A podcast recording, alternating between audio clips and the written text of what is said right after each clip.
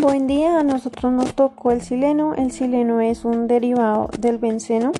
Eh, lo podemos encontrar en varios productos como es en detergentes, jabones, cloros, entre otros, pero también lo podemos encontrar en la superficie del suelo mediante los arroyos o ríos o en el agua subterránea. También lo podemos encontrar en la gasolina, en los destillos de madera, entre otros.